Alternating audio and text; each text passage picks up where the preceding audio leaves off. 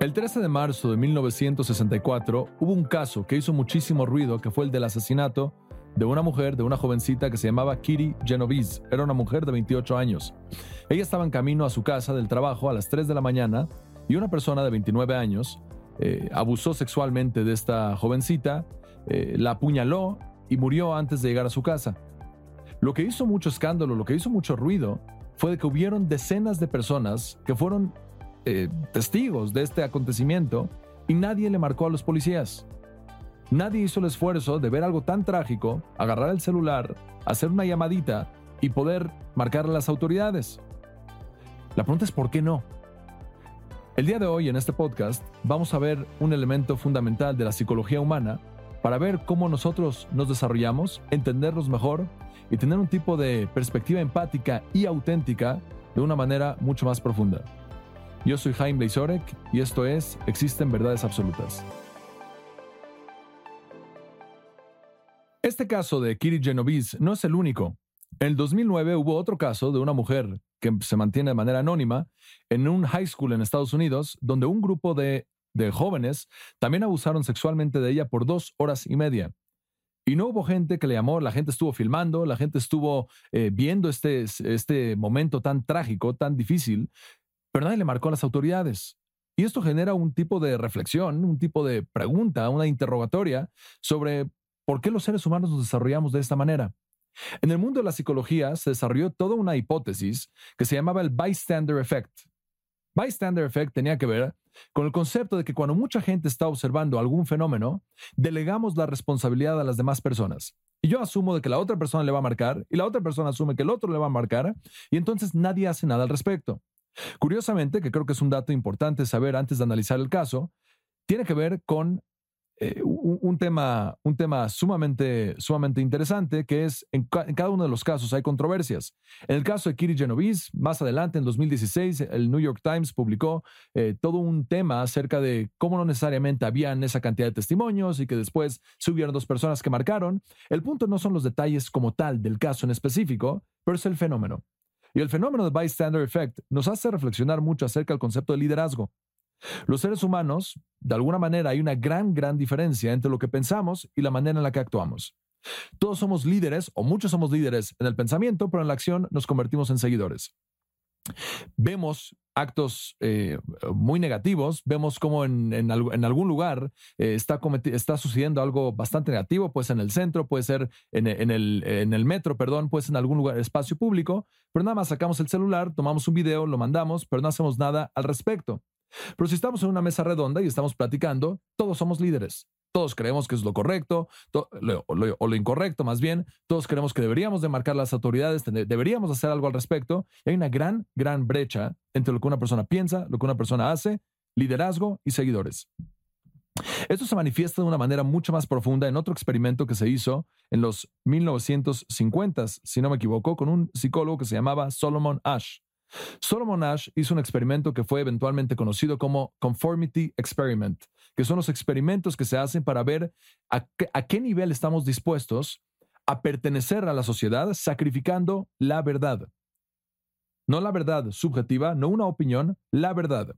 ¿Cuál es el experimento que se hizo? Que es algo, algo maravilloso. Si tienen algún momento, algún espacio para poder hacerlo, pueden ser con, la gente, con sus hijos. Eh, hay formas de, manifestarlo, este, de llevar a cabo este ejercicio. Él lo hizo de la siguiente manera. En una universidad eh, sacó una publicidad que decía requerimos a, gente para hacerles un experimento. En ese experimento, la gente entraba a un salón y habían siete personas. Lo que no sabía esta persona es de que las siete personas eran actores. Era gente pagada que estaba ahí para responder de una manera en específica. Los experimentos eran muy simples. Lo que tenía que pasar es ponían dos imágenes. En una imagen ponían tres líneas con A, B, C. Las líneas tenían diferentes, eh, diferentes tamaños.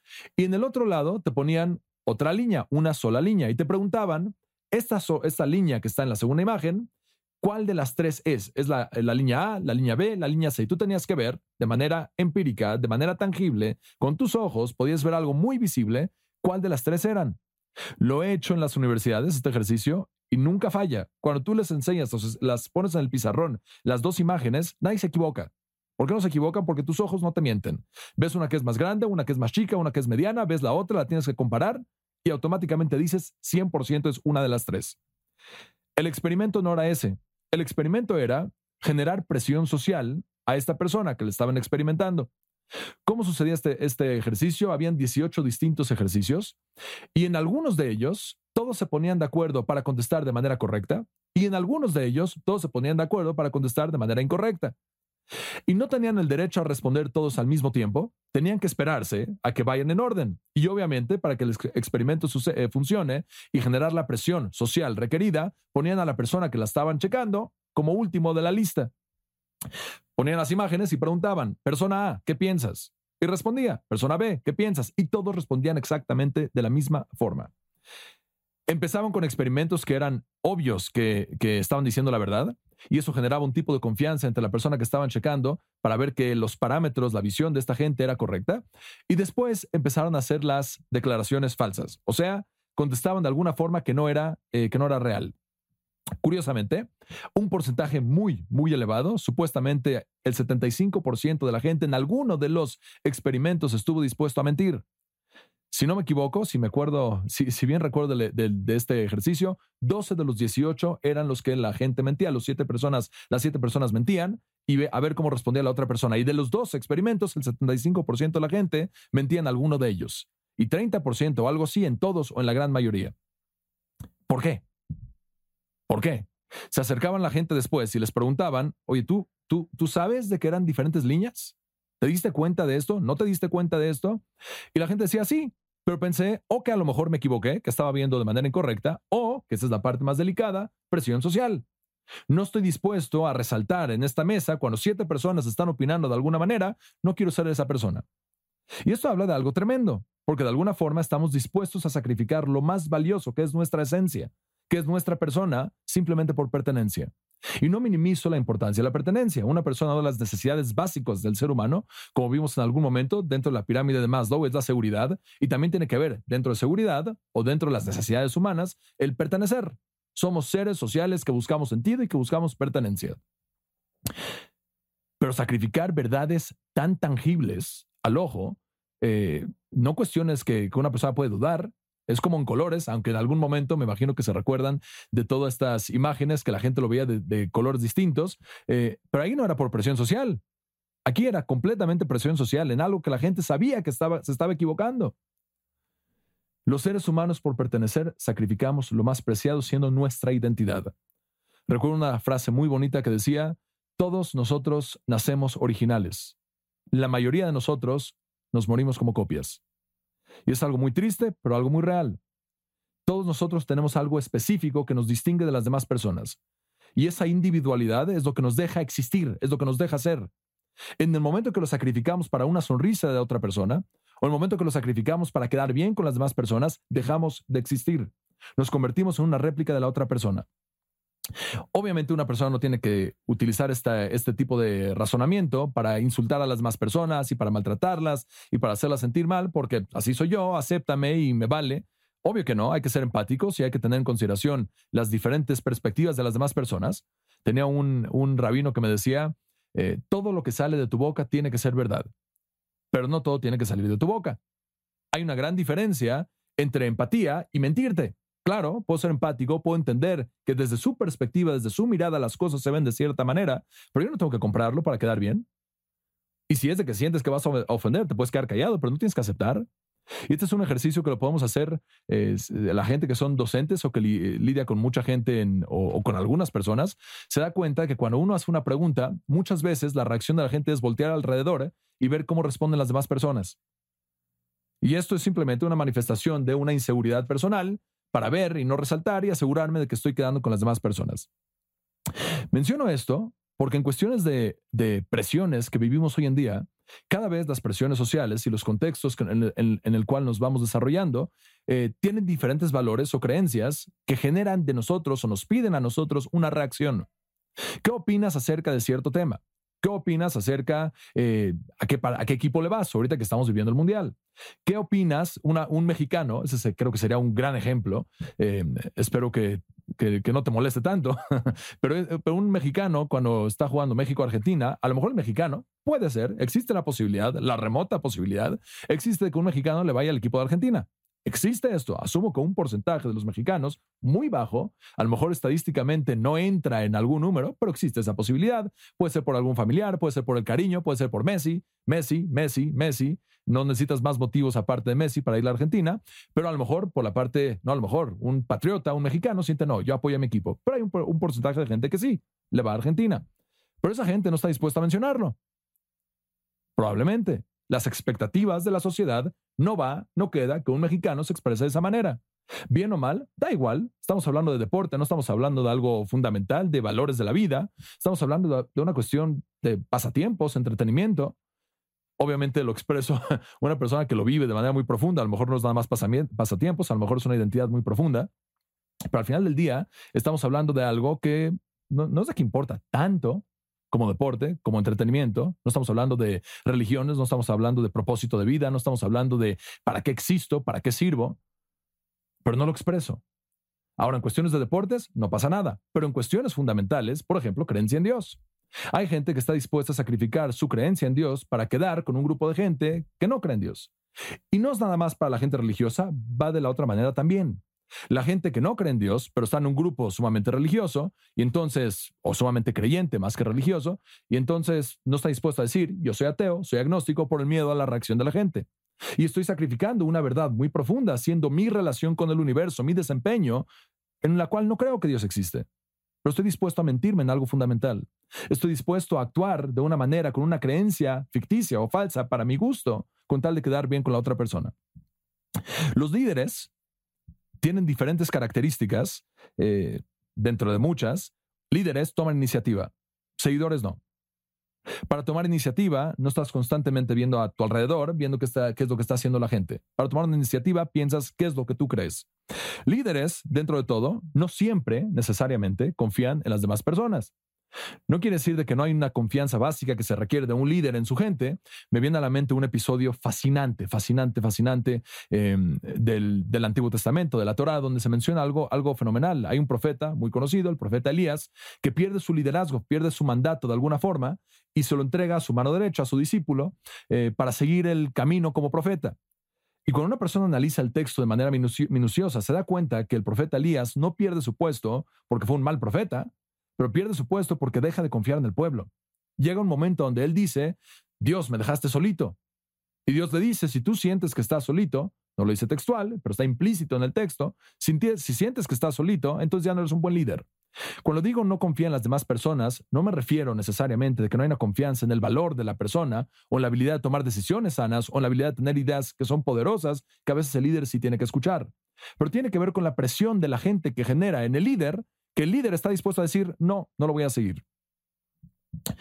Líderes eh, presentan ideas originales. Otra vez va de la, de, la, mano. Líderes, los seguidores, por ejemplo, están buscando a los líderes, em, pero no están dispuestos a convertirse en ellos. Para convertirte, eh, para convertirte verdaderamente en un líder, tienes que estar dispuesto a hacer un sacrificio.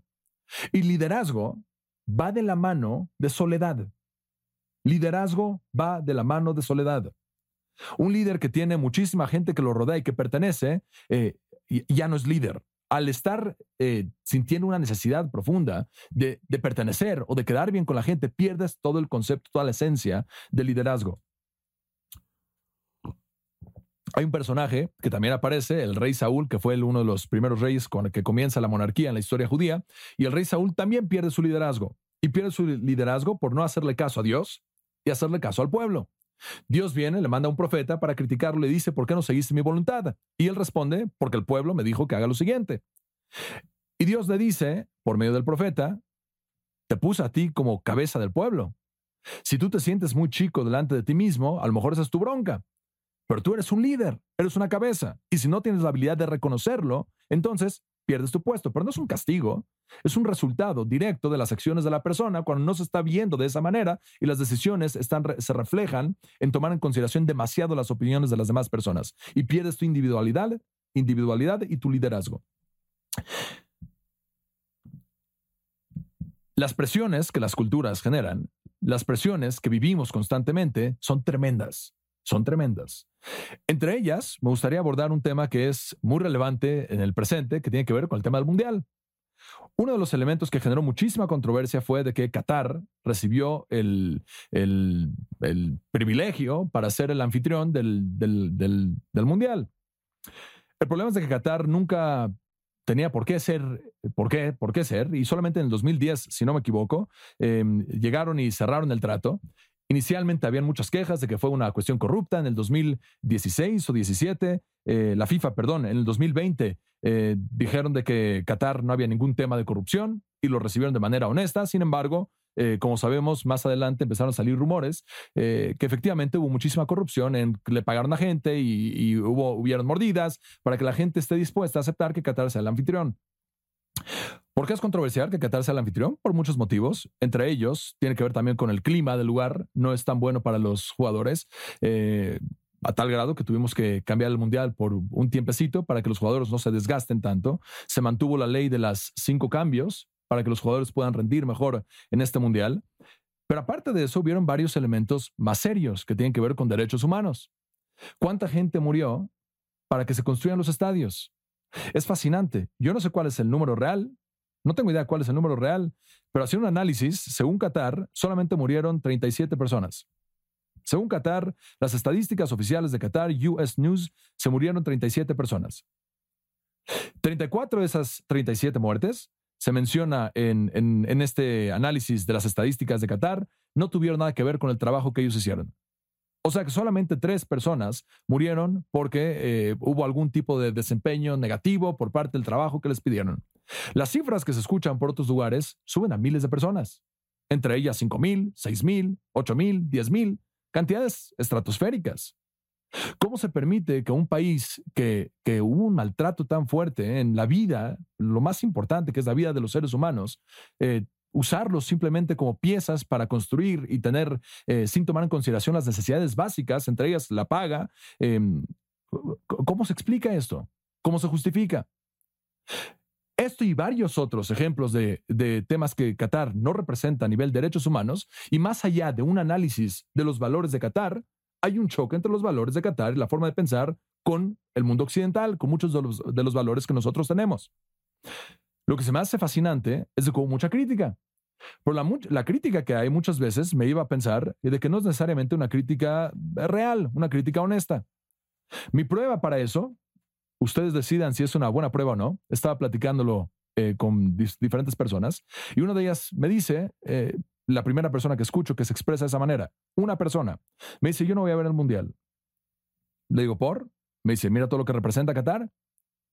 ¿Tú crees que yo voy a aportar mi, tiempo y lo que ellos ganan por mi vista para, para todo lo que ellos hicieron y lo que ellos representan? Sin embargo, en esa misma conversación tienes otras 50 personas y de las 50 personas, sí es mucha gente que dice, em, bueno, yo, yo también estoy en desacuerdo, pero vamos a disfrutarlo, pues ya está aquí, vamos a disfrutarlo.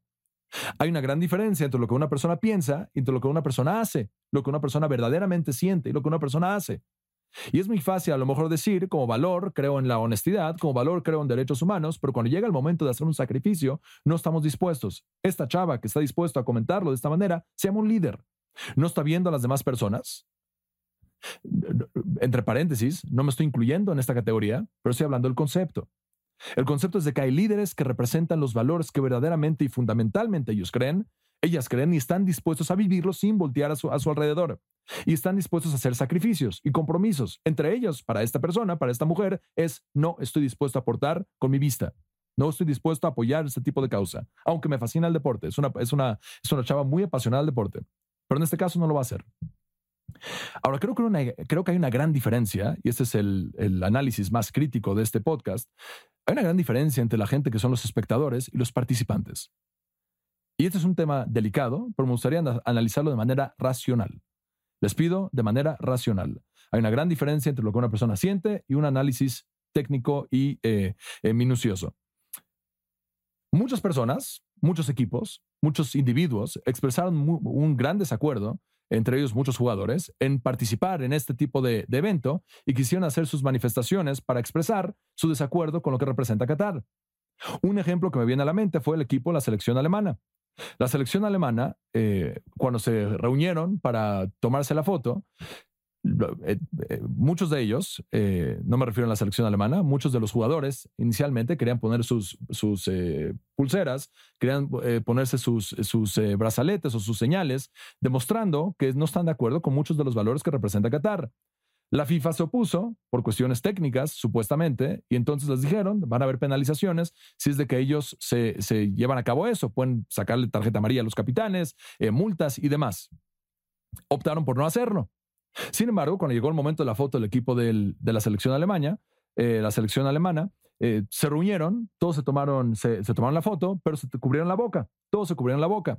Y tienes la imagen muy bonita, que es la selección alemana demostrando que la FIFA no les dejó hablar y no les dejó expresarse y están muy en desacuerdo en participar y quisieran demostrar el deseo y el cariño que le tienen a todo este tema de derechos humanos y demostrar su postura ante un tema tan importante. Maravilloso. Me pregunto entonces por qué están jugando ahí, por qué están representando a Alemania en un país donde no representa lo que ellos verdaderamente y fundamentalmente creen como algo correcto.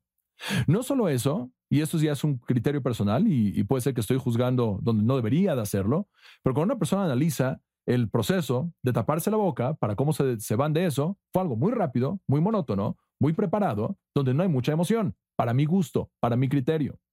No está mal Creo que son señales que son importantes. Creo que líderes, jugadores que representan valores, que representan eh, millones de personas, los tienen una cantidad enormes de seguidores, nada más para que vean el impacto, que me imagino que ya lo han escuchado. Pero en una de las conferencias de prensa hace un tiempecito, eh, Cristiano Ronaldo tenía ahí la, tenía coca y tenía agua y agarró eh, la Coca-Cola, la botella de coca, la puso de lado y nada más levantó la botella de agua y dijo agua. Y en un instante Coca-Cola perdió 4 billones de dólares. Obviamente hay muchísima gente que toma en consideración estos líderes, y son líderes, eh, no necesariamente por lo que representan, pero al final del día están en ese puesto. No necesariamente porque son la gente más moral, pero están en ese puesto. Y la gente los está viendo y la gente está esperando de ellos un poquito de dirección.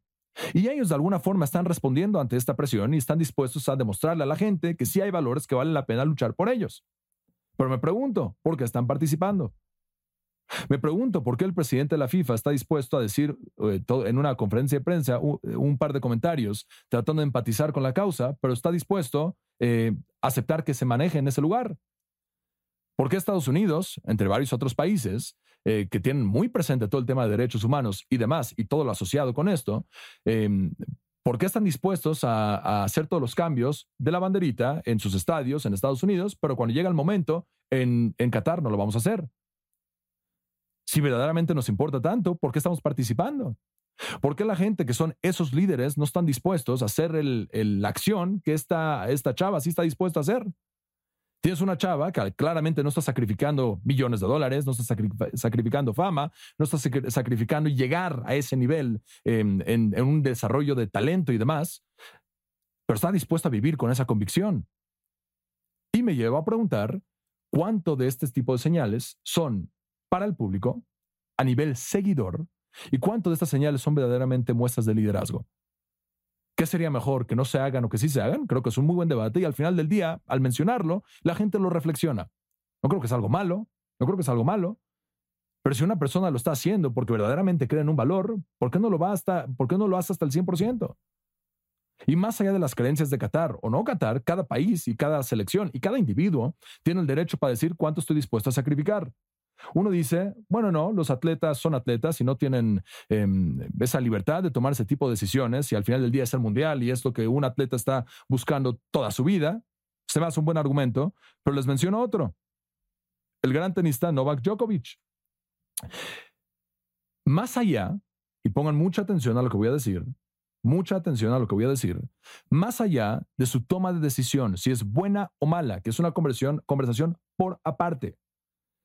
Novak Djokovic tenía la posibilidad de convertirse en el tenista número uno en sus récords y perdió la posibilidad de participar en estos, en estos, eh, eh, eh, en, estas, por ejemplo, en el US Open y demás, porque no está vacunado. ¿Debería de vacunarse o no? No es el tema de la conversación. No es el tema de la conversación. Asumamos que sí debería de hacerlo. Asumamos que es una tontería que tomó esa decisión. Pero al final del día, la persona está dispuesta a decir, mis convicciones ameritan que no juegue y que sacrifique lo más importante de mi vida. Claro, la gente que no le gusta dice, sí, es una decisión muy torpe, es una decisión muy superficial, muy infantil. Maybe, puede ser.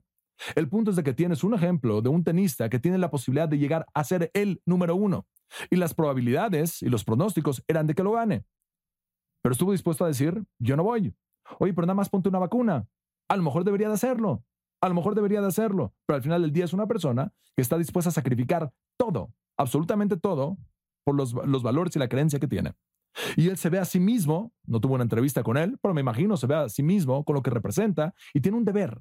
Y el deber de ser ese tipo de persona es enseñarle a la gente que hay cosas que ameritan el luchar por ellas.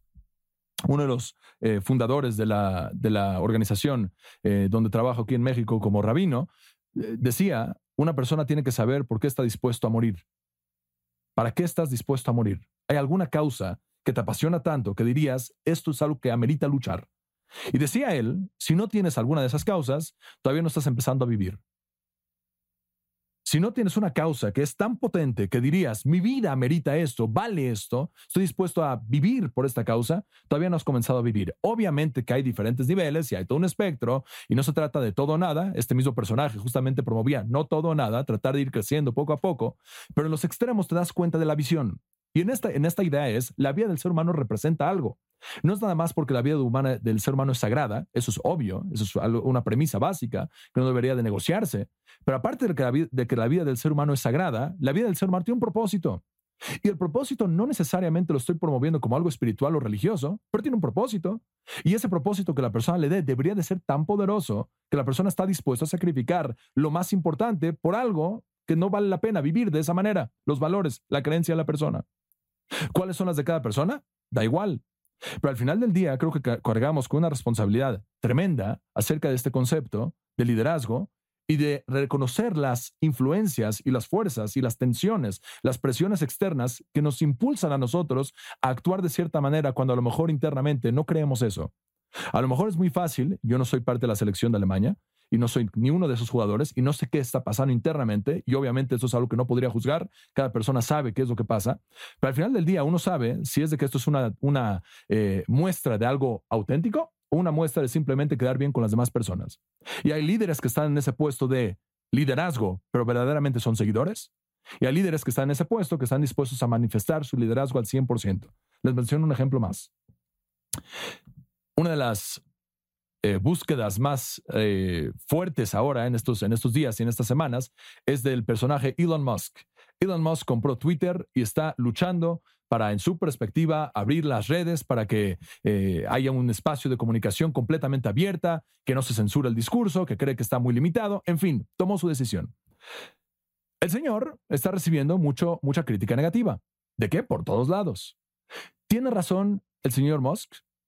Tiene razón el otro lado, la crítica que le están haciendo por la apertura que tiene y lo que puede llevar, el tipo de daños que se pueden generar, nos da conversación. Esa es una conversación sumamente importante que se tiene que tener. Sin embargo, tienes una persona que está dispuesta a decir, lucho contra todo porque esto es mi creencia. Lucho contra todo porque esta es mi creencia.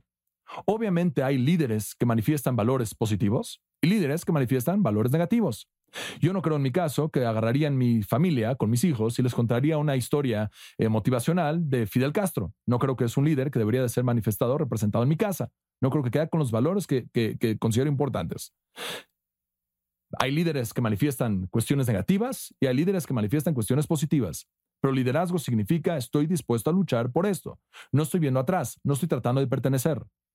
Y la meta de esto no es dejarlo en el deporte, no es dejarlo en el mundial, no es dejarlo en Qatar, no es dejarlo en, con Musk, en las decisiones empresariales de cada uno de nosotros. La meta es aplicarlo. Empezamos el podcast con este caso de Kirill Genovese. Mucha gente se quedó con la idea de ser seguidor. El otro lo va a hacer. La otra persona va a tomar la decisión de llamar a la policía. Y delegamos, y delegamos, y delegamos, pero manifestamos, verbalizamos la importancia de un mundo justo, de un mundo mejor, pero no hacemos las acciones. Requieren de liderazgo. Tenemos el concepto de Solomon Ash.